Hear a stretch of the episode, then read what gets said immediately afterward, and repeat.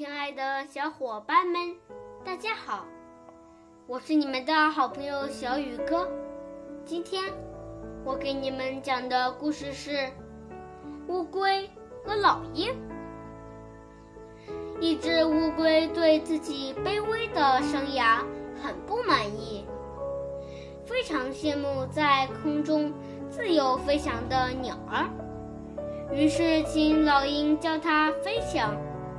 老鹰反对乌龟去尝试这一毫无意义的事，因为假如乌龟有翅膀的话，飞翔自然是其本能。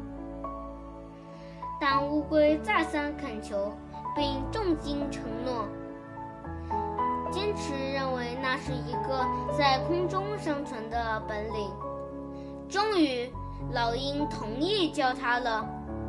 老鹰用爪子把乌龟拎了起来，带着它在高空中飞翔，接着又把它扔下。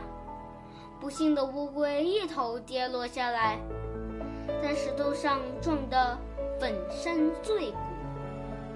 好了，今天的故事就讲到这里，明天见。